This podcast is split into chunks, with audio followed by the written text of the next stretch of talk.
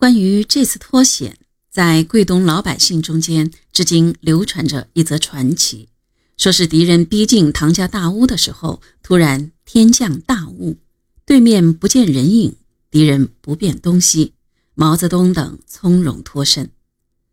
于是事后有人说，毛泽东是真神下凡，他的兵也是天兵天将，每遇危难就会有神灵庇佑。实际上，这次林彪带领一营官兵顽强阻击敌人，对毛泽东等顺利脱险至关重要，可说是立了一大功。战至夜幕降临，我军打退湘军多次进攻，为避开强敌，红军随即撤出桂东。毛泽东等前委成员在一营官兵的护送下，转移到沙田附近的寨前村。林彪自己也在掩护作战中负伤，在村中一家农户的堂屋里，大家坐在几张破旧的晒席上，继续举行前委扩大会议。经过充分协商，统一了认识，决定红军返回边界，继续坚持罗霄山脉中段的政权。随后，红军大队分两路回师井冈山。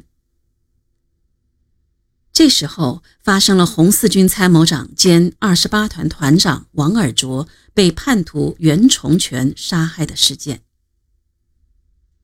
二十八团第二营营长袁崇全带领二营的四个步兵连和团部的机枪连、迫击炮连，在返回井冈山时担任前卫。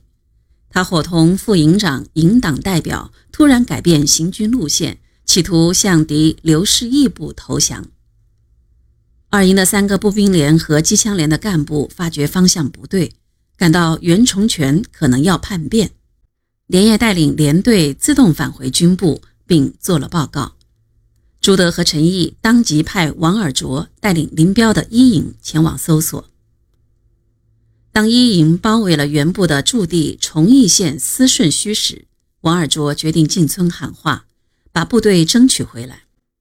王尔琢在部队威信很高。讲话声音洪亮，他们一走进镇子，哨兵打了两枪。静谧的夜晚，枪声显得格外刺耳。王二卓当即喊：“不要打枪！我是你们团长，来叫你们回去的。”因为王二卓经常给部队讲话，哨兵熟悉他的声音，便不再开枪。但二营的队伍听到枪声，却乱了起来。当时天已经全黑了。王尔琢走进大街，边走边喊：“同志们，别怕，我是王尔琢，来接你们回去的。同志们，快回来革命吧！”二营的战士们听到王尔琢的声音，混乱渐渐平息了下来。这时候，袁崇全正在庙里打麻将，听到喊话，一出来就碰上了王尔琢，知道阴谋败露。二话没说，就拿着驳壳枪对准王尔琢，一连打了几发子弹，正打中王尔琢的胸部。王尔琢当即倒在血泊中，袁崇全几人却趁着夜色逃跑投敌去了。被叛徒胁骗的五连和炮兵连被争取了回来。